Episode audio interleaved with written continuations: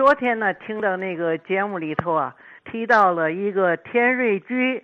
我为嘛对这个感情那么深呢？因为啊，五几年呢，我们上那个教师学院，一到下午上课的时候，我们下班以后呢，就上外边吃饭去。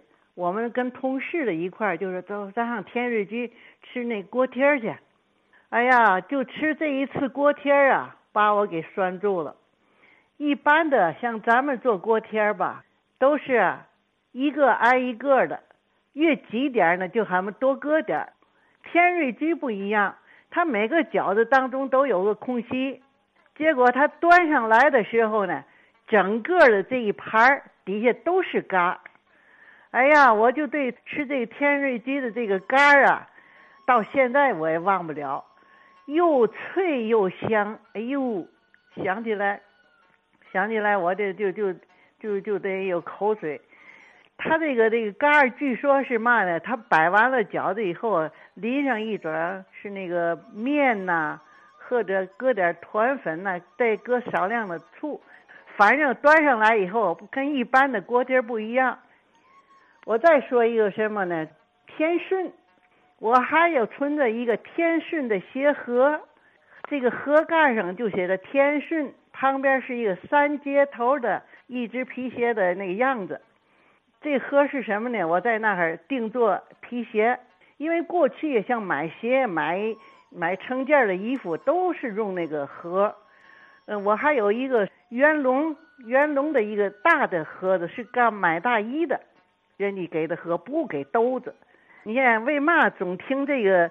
嗯，话说天津卫有有引头呢，老先生们提的这些个地方有触动你的地方。你像昨天他提的。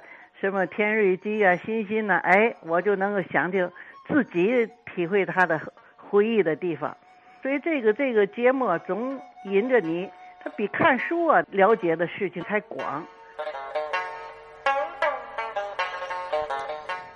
嗯，我就发现咱们节目的一些老听友啊，尤其老先生啊，嗯，大多有个共同特点，什么呢？就对于老物件的一个态度，啊，跟我这名字还谐音了。留着，留着，什么都留着啊！这好嘛？元龙的盒子和这天顺的鞋盒子，现在都多少年了，这还有呢，还存着呢。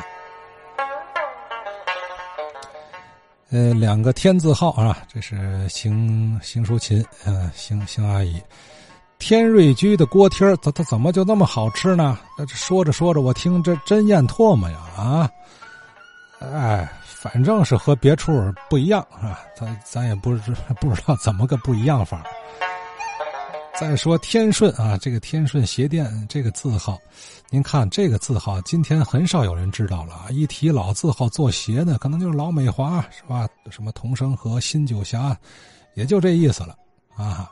这两天我才知道，啊，这个天顺闹半天也了不得啊。